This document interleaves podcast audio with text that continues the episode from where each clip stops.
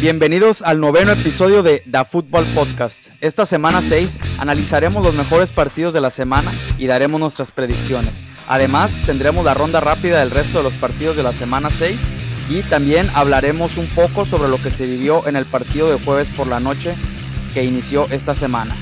Comenzamos con un gran saludo aquí a mi amigo Manuel. Los saluda su amigo Elliot. ¿Cómo estás, Manuel? ¿Qué onda? ¿Qué onda? Por aquí andamos, este, una vez más, una disculpa por un episodio por ahí que nos saltamos, pero la vida no nos ha dejado ponernos de acuerdo por una u otra razón. Pero aquí estamos con la previa. Así es, una disculpa por ese episodio, cuestiones ahí un poquito de salud, pero todo bien, todo bien. Estamos listos aquí para, para este nuevo episodio. ¿Cómo viste este partido de jueves por la noche? Eh, ¿Qué te pareció? La verdad es que yo lo vi bastante bien por parte de los Bucaneros. Justamente estaba con unos amigos y comentaba que los Bucaneros no tienen problema para ganarle a este tipo de equipos, a equipos eh, por reducidos, por así decirlo, como, como lo es Filadelfia, otros rivales que han tenido, pero los equipos que, igual que ellos, eh, tienden a ser contendientes, la verdad es que la defensa, sobre todo en el tema del, perímetro, sí les falla. Igual Filadelfia, con una decisión a mi parecer bastante lamentable, que fue el trade de Sackers a los Cardenales, acababa de dar un partido bastante bueno, aunque seguramente fue así porque él sabía que pues era su último partido con esa franquicia, donde básicamente hizo su carrera eh, eh, por ahí vi un meme de se va a dormir 2-4 y despierta a 5-0. Y pues sí, totalmente eh, expusieron un poquito en, el, en varios avances que tuvieron los, las águilas a esa secundaria de, los, de los. Por ahí salió Sherman, que pues se supone venía a dar un poco de solidez al perímetro, pero pues ya se va lesionado. me gustó Tom Brady, como siempre, consistente. Me parece que es uno, de los líderes del fantasy de esta temporada y honestamente yo sí lo pondría en la carrera para MVP ¿eh? a sus 44 años y ya dijo que podía jugar hasta los 55 físicamente, pero que su, su, se está perdiendo muchas cosas pues con su familia, por eso se lo consideraría.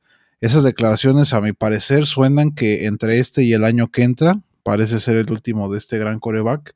Y ahora sí que verlo, pues ya es, es un tema de qué tan desanimoso será para los otros equipos, así como, como cuando él estaba en los Patriotas, pero qué tan desanimoso será decir, híjole, voy contra este cabrón.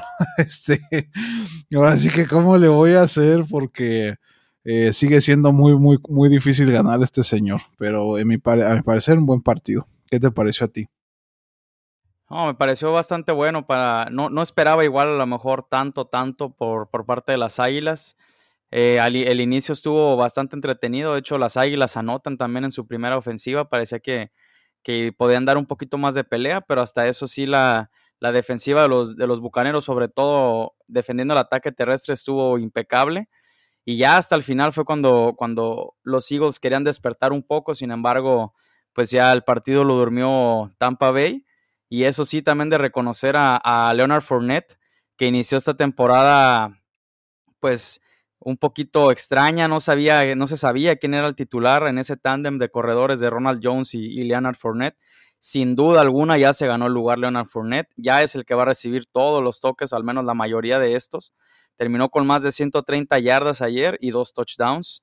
Importante que decidieran quién era el, el líder de, ese, de esa parte del equipo. Inclusive ayer... Más de 30, perdón, más de 30 puntos en el fantasy. Yo lo tengo eh, eh, como uno de mis corredores en el fantasy. Ayer me hizo un gran, un gran, gran favor.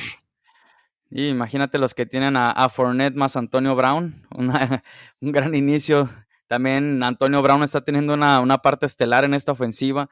Eh, ese, ese, ahí sí, eh, por parte del fantasy es un poquito complicado, sobre todo en ese tándem de receptores donde está eh, Chris Godwin, Antonio Brown y, Mike Evans. Ambos son receptores que llevan más de 300 yardas esta temporada, pero es difícil adivinar a, quién es el que va a, rifar, ¿no? Digamos, esta, esta semana. Antes de ese partido, bueno, durante el partido más bien, los tres receptores tenían más de 300 yardas esta temporada. O sea, es por eso que ahí Brady tiene que estar considerado 100% para el MVP de esta temporada. Ayer casi con 300 yardas y más de 40 envíos, completando 34 de estos. Así es, sí, sí creo que Brady debe de estar en, en esta conversación. Y bueno, curiosamente tiene solamente dos MVPs de temporada regular Tom Brady. Así que bueno, quizá vaya por este tercero y a, y a sus más de 40 años. Inclusive vimos una gráfica en el partido de ayer de las estadísticas de Tom Brady antes de los 40 y una estadística después de los 40 años. Y para sorpresa de todos, con 30 partidos menos, sus pases de touchdown son aún mayores que eh, después de los 40 años a cuando era más joven. Entonces eso nos habla de un jugador que ha sabido evolucionar, que ha sabido cómo jugar con su físico, cómo mantenerse a raya totalmente en una liga tan, tan difícil como es la NFL, sobre todo con todos los golpes que pueden recibir.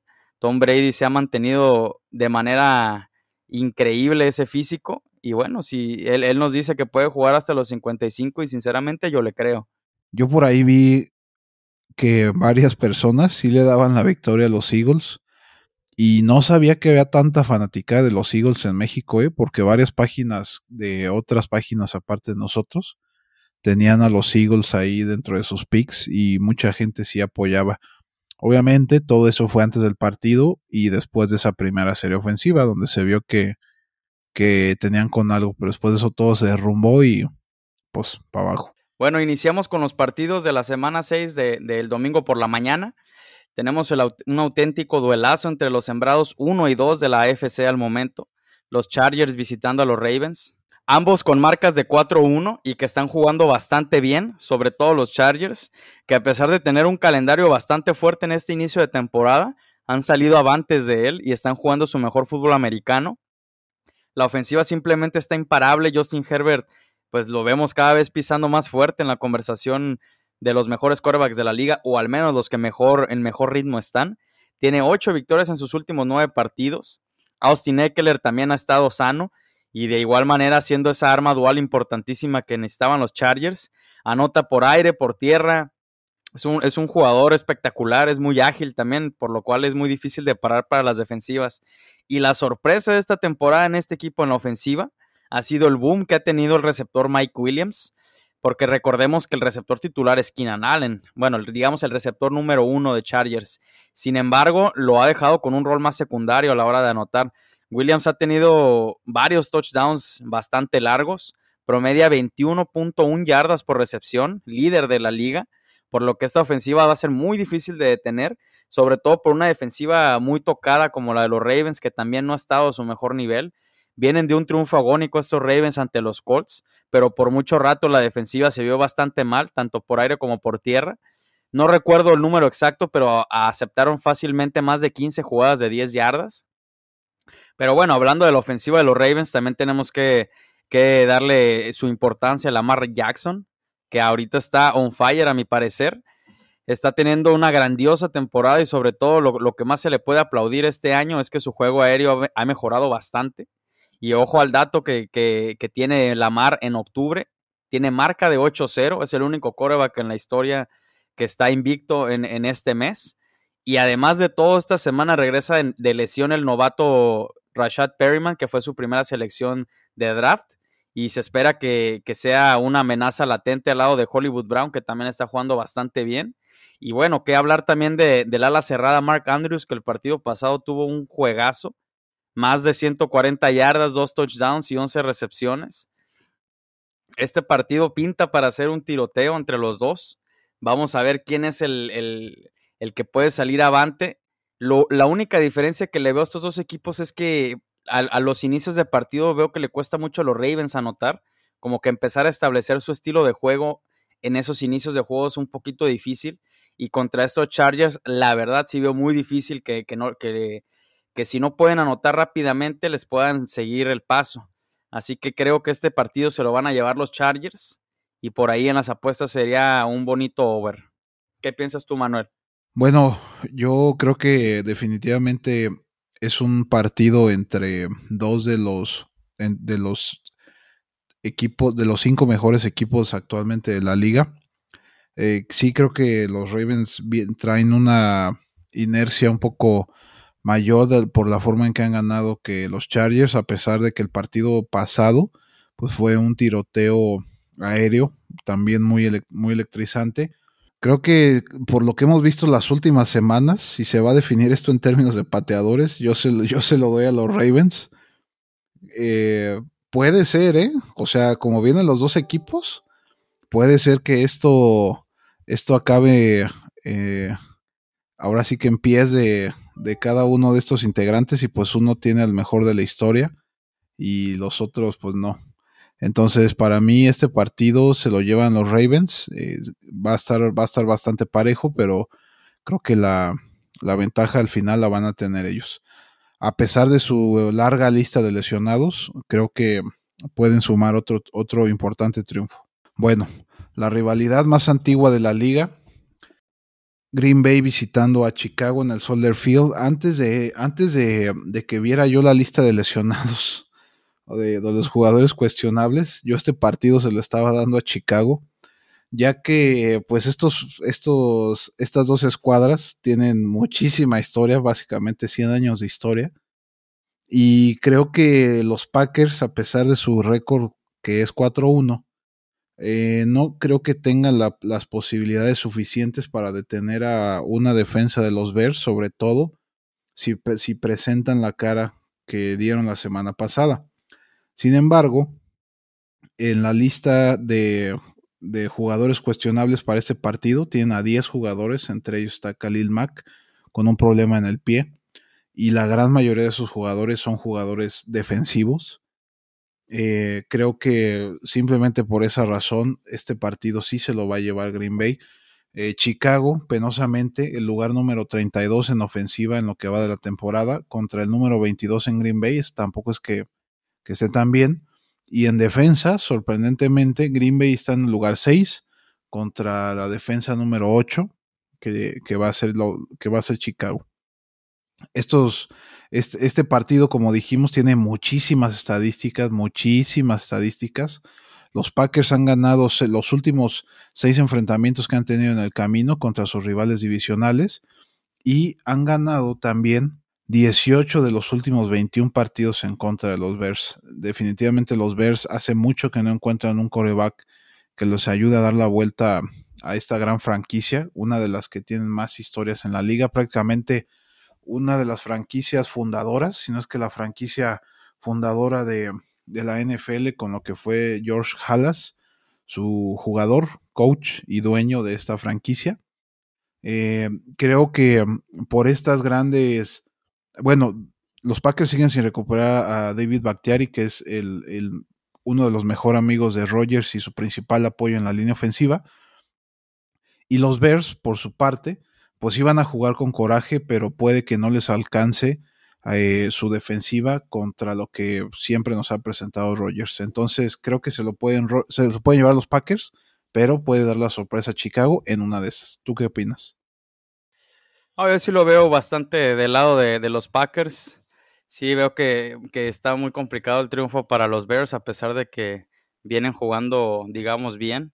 Aparte de todo, su, segundo corredor que estaba siendo el titular por la baja de Montgomery también salió con COVID.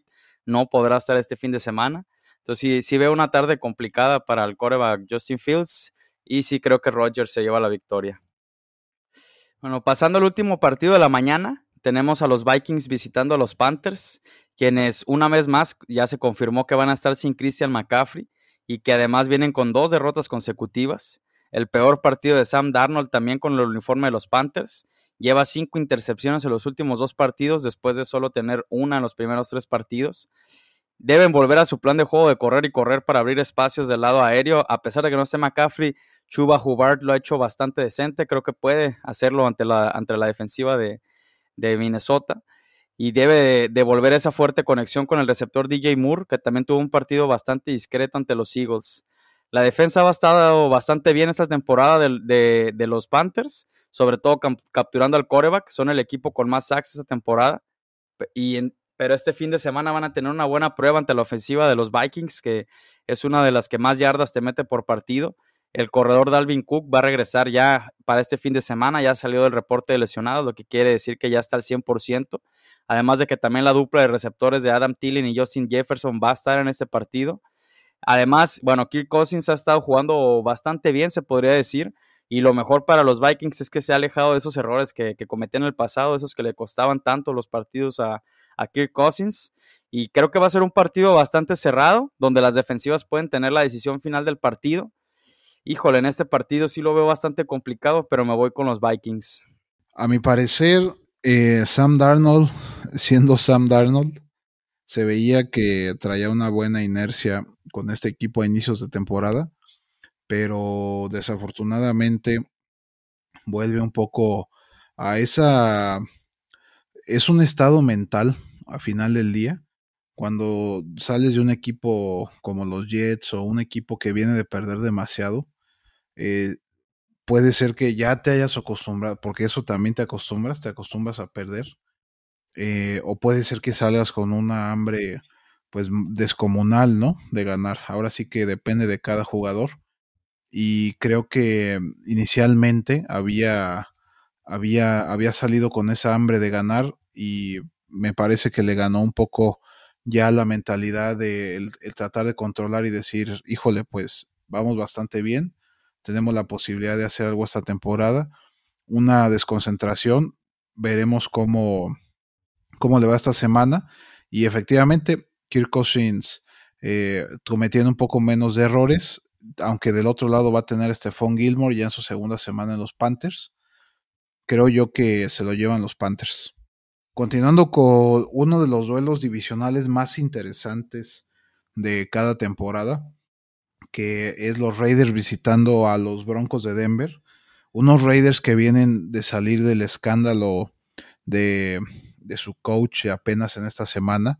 Eh, durante el Monday Night se dio todo, todo este eh, pues morbo alrededor de las declaraciones de este señor en, en, emails que no era parte de la organización pues de los Raiders en ese momento pero simplemente pues una forma de, de ver eh, las cosas desde la perspectiva pues de, de, de su cabeza que eh, seguramente ya algunos de ustedes o ya, ya todos de ustedes han escuchado las noticias que fue por un, tema pues racista, homofóbico y demás, por el cual sale. Y la organización de los Raiders lo que decide hacer es, eh, bueno, pues hablar con él, acaba renunciando. Creo que acaban poniendo al coordinador ofensivo como coach interino. Eh, obviamente lo potencian muy bien como un gran líder, como una persona que pueda hacerse cargo de este equipo en el tiempo restante. Ya veremos si es así el caso. Eh, es muy, muy poco probable que, o bueno, en muy pocas ocasiones pasa que un coach que fue nombrado interino logre quedarse con el puesto de, de, head coach. Por lo general siempre se contrata algo nuevo. Esto definitivamente no es una buena noticia para los Raiders. Pero bueno, volviendo al partido contra, contra Denver, creo yo que esta, en esta ocasión, por todo este tema, que obviamente es una desconcentración en el vestidor, puede ser también una motivación, pero honestamente eso va a depender de cómo lo maneje el coach interino y de cómo se den las primeras series del partido. Si las primeras series del partido para los Raiders no van bien, eh, híjole, yo creo que no va a pintar bien el, final del mismo. Si las primeras series le salen bien, puede que tengan una esperanza de ganar. Los Broncos tienen una, defensiva top 5 en la NFL es la número 3 actualmente en la liga. Y desafortunadamente para los Raiders, eh, su receptor estrella, que es Darren Waller, cada partido desde el inicio de la temporada ha tenido menos yardas por, pase, lo que indica que eh, pues el rendimiento de este equipo desafortunadamente no ha sido el mejor. Después de este, de este escándalo ya no pinta bien su temporada creo que se lo llevan los Broncos, con, con, a lo mejor no con una autoridad o con una diferencia muy grande, pero sin duda un triunfo muy importante para ellos. Eh, ¿Tú qué opinas, Eliot? ¿Qué puedes complementar de este encuentro? Sí, aparte, aparte de todo este escándalo que pasó, el equipo ya venía un poquito a la baja, se les estaba complicando bastante proteger a Derek Carr. Poco a poco, estos dos últimos partidos se les veía ir cayendo más y más. Ya con lo de John Gruden me parece que es un golpe muy fuerte para el equipo. Sin embargo, creo que a futuro es, fue la mejor decisión para ellos, les cayó del cielo, creo yo. Ese contrato de 10 años y 100 millones para Gruden siempre se me hizo una, una tontería eh, y aparte de todo, pues esos tres años de Gruden tampoco fueron gran cosa, nunca fueron a playoff, no tuvieron marca ganadora. Entonces creo que sí puede beneficiar al vestidor esto. Sobre todo recordemos que los Raiders tienen al único jugador que, que, a la luz está, salió del closet, que es Carl Nassib. Entonces creo que esto les puede dar una motivación extra para la temporada. Sin embargo, para este partido sí veo a los Broncos ganando, sobre todo por la parte defensiva. Eh, esa parte que menciono de que no han podido proteger de buena manera a Derek Carr, pues sí les va a pesar bastante este fin de semana.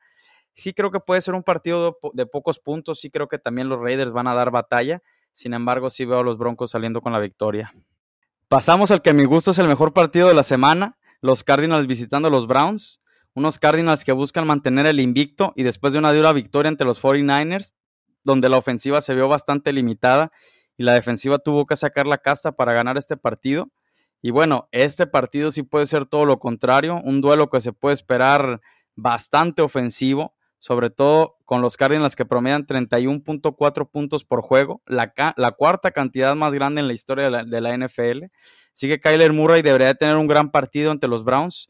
Podemos ver a un Randall Moore más activo si es que de Andre Hopkins sigue limitado. Recordemos que el ala cerrada Max Williams se lesionó y estará fuera toda la temporada y eso causó que Zach Ertz llegue al equipo de Arizona. Sin embargo, como jugó el, día de ayer, no podrá estar presente para este partido. Y bueno, al igual que Chris Edmonds, el corredor que, buscará herir al contrario por aire y por tierra, la defensiva tiene la clave en ese tiroteo. Si logran detener el ataque terrestre, del cual no va a estar Nick Chop de parte de los Browns, podrán ganar eh, este partido, creo yo. Y por el lado de los Browns, vienen de una dolorosísima derrota ante los Chargers, sobre todo con unas llamadas cuestionables de los referees por ahí. Y bueno, esa defensiva que tuvo un día muy, muy malo, sabiendo que los Browns venían de jugar bastante bien a la defensiva, sobre todo recibiendo muchísimas, muchísimas jugadas de largo yardaje, varios, eh, tres touchdowns me parece de más de 30 yardas que recibieron, tanto por aire como por tierra. Y bueno, además de lo mencionado, Karim Hunt va a ser el encargado del ataque terrestre. Debe de tener un gran día para darle una posibilidad a estos Browns de ganar, sobre todo porque la defensiva de Arizona promedia 139 yardas en contra de la carrera y los Browns promedian 187.6 yardas por juego a la ofensiva. Esto que nos dice es la mejor ofensiva por tierra contra la quinta peor defensiva contra la, la carrera. Así que bueno, si los Browns quieren ganar, necesitan atacar por este lado y la defensiva también debe de buscar ser un gran problema para, para el coreback Kyler Murray. Vamos a ver si ajustan esta semana después de lo mostrado y ver cómo le va a Miles Garrett contra esa línea ofensiva. Újole, muy buen partido, creo que sí va a ser de muchos puntos. Sin embargo, me gusta para que esta sea la sorpresa de la semana con los Browns. Creo yo que su récord, a pesar de que es 3-2, son mucho mejor de lo que dice su récord y por la localía y por lo bien que vienen jugando, creo que sí van a ajustar esta semana eh, en, el lado defensivo. Creo que los Browns van a ser la sorpresa esta semana. ¿Qué piensas tú, Manuel? Yo creo que con la baja de Nick Chubb eh, para este partido eh, no les va a alcanzar para ganarle a los Cardenales, sobre todo con la adición de Sackers. Digo, imagínense llegar a un nuevo equipo viernes nuevo playbook, nueva ciudad totalmente. Filadelfia, pues sí, está bastante lejos de, lo que es Arizona. No sé si fue primero hacia allá y después viajó a, o, va, a viajar a, Cleveland. Pero yo creo que los Cardenales, eh, eh, difiero, yo creo que los Cardenales van a, van, a, van a conseguir el triunfo en esta ocasión también. Al momento de grabar esta parte del episodio, no sabíamos que el coach de los Cardenales dio positivo a COVID junto con otro coach y un jugador, por lo que van a contar con una escuadra mermada. Solamente para tenerlo en consideración, pareciera que va a ser un juego más complicado de lo que se había previsto. un partido que sin duda fuera, pintaría muy diferente si Tom Brady siguiera en Inglaterra. Estoy hablando de los vaqueros visitando a los patriotas. Los vaqueros, híjole, no sé si sea tiempo de emocionarse o no. Por lo menos en términos ofensivos, sí. Tercera ofensiva en la liga contra la número, contra la defensa número 5, que es la de los patriotas. Y de los Patriotas, la ofensiva número 26, desde hace cuándo no veíamos eso, eh, contra la defensiva número 23. Trevon Dix está en la lista de lesionados, está como cuestionable para este partido. Sin embargo, tiene más jugadores en lista de lesionados los Patriotas que los Vaqueros. Eh, entre ellos está Ezequiel Elliott, también está cuestionable para este partido, pero los Patriotas tienen a media defensa ahí eh, y sin, sin, sin, incluir a, a Harry, su, uno, de, uno de sus armas principales a lo que había sido esta temporada para el juego eh, terrestre. Una larga lista de lesionados para los Patriotas, lamentablemente. Eh, bueno, las estadísticas de estos dos equipos, pues ahora sí que no se habían enfrentado desde el 2019. En esa última ocasión fue en noviembre 24 del 2019. Los Patriotas se llevaron el triunfo 13 a 9 un equipo de los Cowboys que seguramente pues pintaba diferente en esos momentos. Los Cowboys, híjole, esta dupla de Elliott con Pollard están colocados segundo lugar como ofensiva en la liga. Promedian 439 yardas por partido contra 319 de, de Nueva Inglaterra. En términos de pase, 266 contra 239. En acarreos, ahí sí, muy por encima, Dallas con 172 contra solamente 80 de Nueva Inglaterra. Algo que definitivamente será un, un, un, reto muy importante para Belichick con este equipo eh, pues de los Patriotas, con, con este coreback novato. Seguramente Trevon Dick se llevará por ahí una o hasta dos intercepciones. Y yo creo que acaba siendo un partido de siete o menos puntos para, para, para los Cowboys. ¿Tú qué crees, Elliot? Sí, creo que va a ser un partido bastante complicado para, para los Patriotas. Me parece que los Cowboys se van a llevar de manera holgada esta victoria. Eh, sin embargo, puede ser que sea un partido de pocos puntos. Es la única manera que veo que, que Patriotas puede tener una posibilidad que, que, puedan parar esa poderosa ofensiva de los Cowboys, pero sí es mucho equipo para, para los Patriotas en este momento. Bueno, el domingo por la noche tendremos un partido que por, por, lesiones quizá ya no sea el más atractivo de esta semana. Sin embargo, promete por ahí que puede ser de muchos puntos. Los Seahawks van a visitar a los Steelers con un panorama bastante difícil para los Seahawks, que no solo no contarán sin el coreback estrella Russell Wilson, también estará ausente el corredor titular por segundo juego consecutivo Chris Carson. Aunado a esto, la defensiva ha sido una de las decepciones de la temporada ha aceptado más de 450 yardas en los últimos cuatro partidos. Una defensiva que, que, no solo ha sido decepcionante, sino uno de los señalados es el safety Jamal Adams, que llegó el año pasado por parte de los Jets, que llegó por dos primeras rondas y que está atravesando por un bajón importante de juego. No tiene ningún saque en la temporada y en la cobertura se le ha visto bastante limitado, ha aceptado jugadas bastante largas. Y bueno, por el lado por otro lado, volverá a ser titular el coreback Gino Smith, quien tiene marca de 12-19 en la NFL y su última titularidad fue en 2017, cuando era el reserva de los Gigantes de Nueva York. Y del lado de los Steelers vienen de una contundente victoria ante los Broncos, donde el Big Ben volvió a tener un partido bueno, y eso que fue contra una defensiva bastante respetable como fue la de los Broncos. El receptor Dionte Johnson ha estado impecable este año, cero drops en la temporada, después de que el año pasado fue el que más tuvo en la liga. Y Chase Claypool está involucrándose de una gran manera en la ofensiva ante la ausencia de Juju Smith Schuster.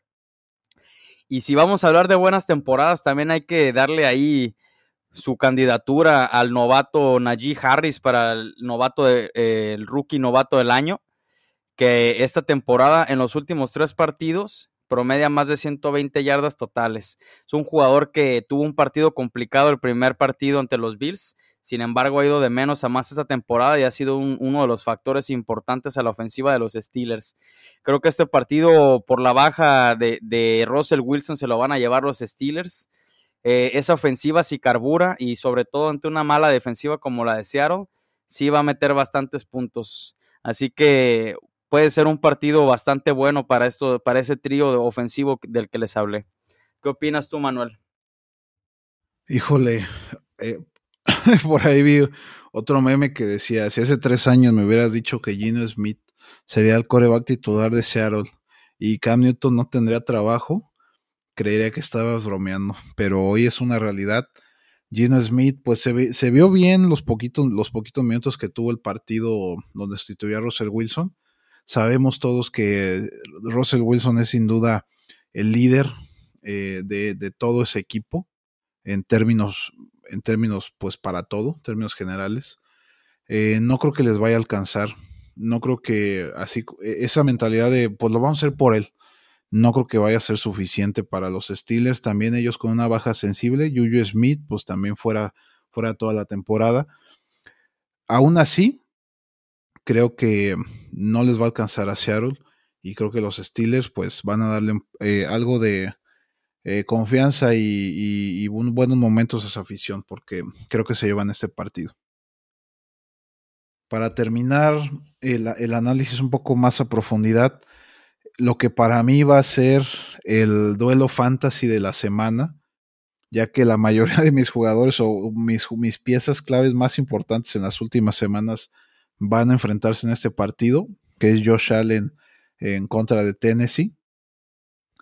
Un, partido que si Tennessee no tuviera tantos lesionados, que bueno, ya se activaron algunos, algunos receptores ya están, ya están eh, eh, probables para, para, jugar este, este lunes por la noche. Y solamente para que veamos cómo se ve un equipo contendiente, aunque ahorita voy a dar una estadística que no me acaba de convencer, ahora sí que, eh, que juzgue cada quien.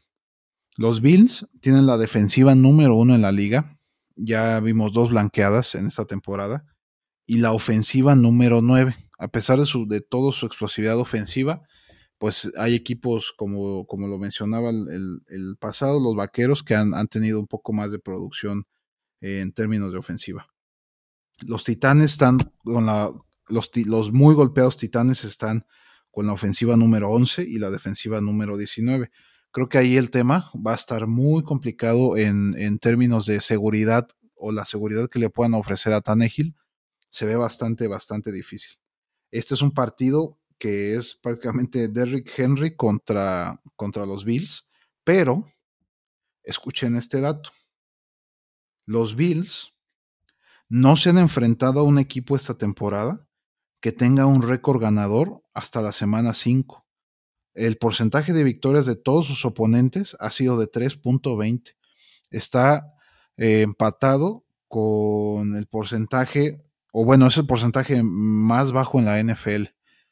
Entonces, ¿será que los Bills están pasando por un periodo temporal de victorias solamente por los, por, por los rivales que han tenido y tal vez no, está, no son tan fuertes como parece? Está complicado ya que sus números indican lo contrario, pero pues esta estadística también pareciera que falta ese rival eh, con un, porcentaje superior de, de, lo que es esto, que justamente es Tennessee, pero Tennessee también no llega en el mejor momento. Creo yo que se lo llevan los Bills sin tanta complicación. Eh, ahora sí que con las lesiones que han tenido los Titanes, pues es muy fácil decir, el enfoque principal es Derrick Henry, ya veremos cómo les va. Y a final de cuentas, la estadística que más relevancia va a tener, creo yo, para ese partido es la siguiente. Sacks o las sacks permitidas por juego por parte de Buffalo ha sido solamente una por juego. Por parte de Tennessee, cuatro. Entonces, la clave para mí va a estar ahí. No, Tannehill no va a estar, no va a estar cómodo, no va a poder ayudar tanto a Derrick Henry, por eso creo que Buffalo se lleva este partido por una anotación. Eh, puede, ojalá, pinte para hacer un muy buen, un muy buen lunes por la noche, pero bueno, creo que Buffalo se va a poner 5-1 y Tennessee 3-3. ¿Qué opinas, Veo una victoria cómoda de parte de los Bills. Los Titans me tienen un poco preocupado Eh, la parte de Derrick Henry, pues sí sabemos lo que es. Es el mejor corredor de la liga por mucho, mucho, mucha diferencia con el resto. Sin embargo, el equipo ofensivamente no ha estado muy bien, sobre todo, obviamente, la ofensiva por aire. Eh, la defensiva de los Bills también es, muy buena presionando al coreback, que es la, la, que más sacks tiene en la liga. Así que creo que va a ser una, una noche bastante complicada para Tannehill y compañía. Sí veo por ahí a lo mejor un juego de, de una victoria de más de 10 puntos de los Bills.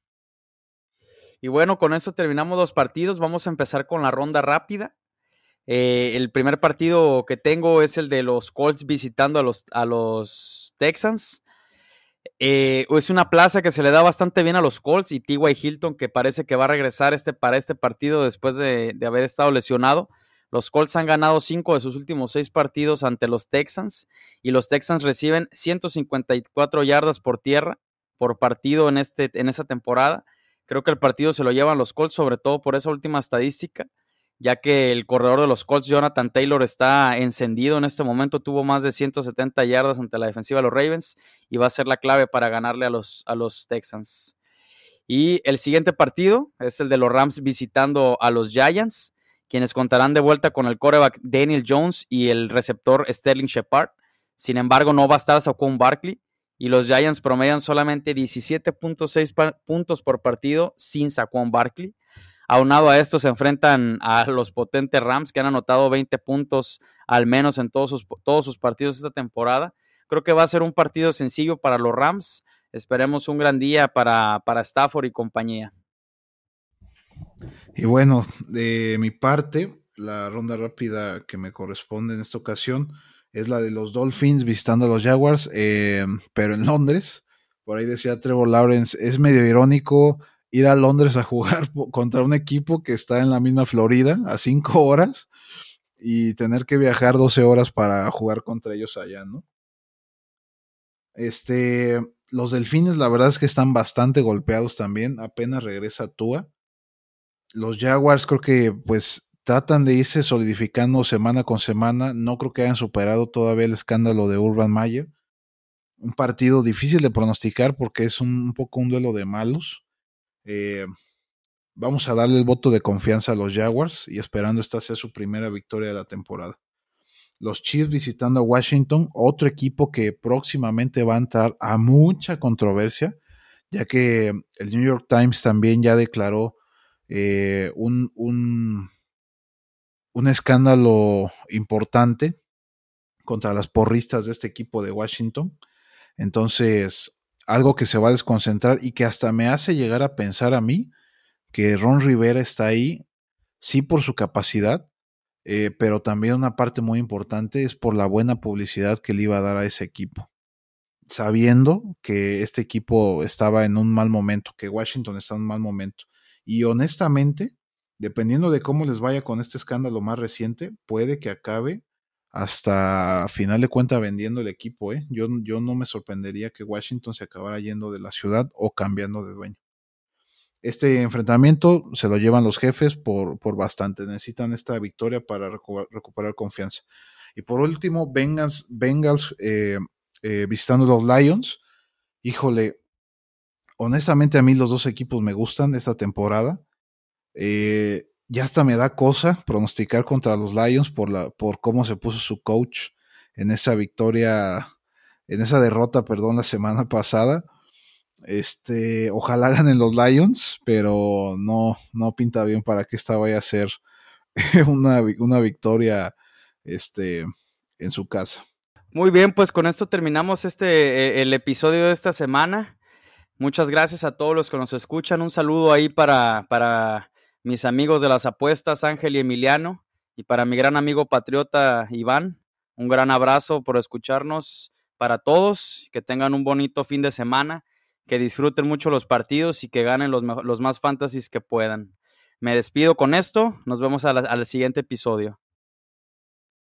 Muchas gracias, seguimos pendientes de comentarios y aportaciones.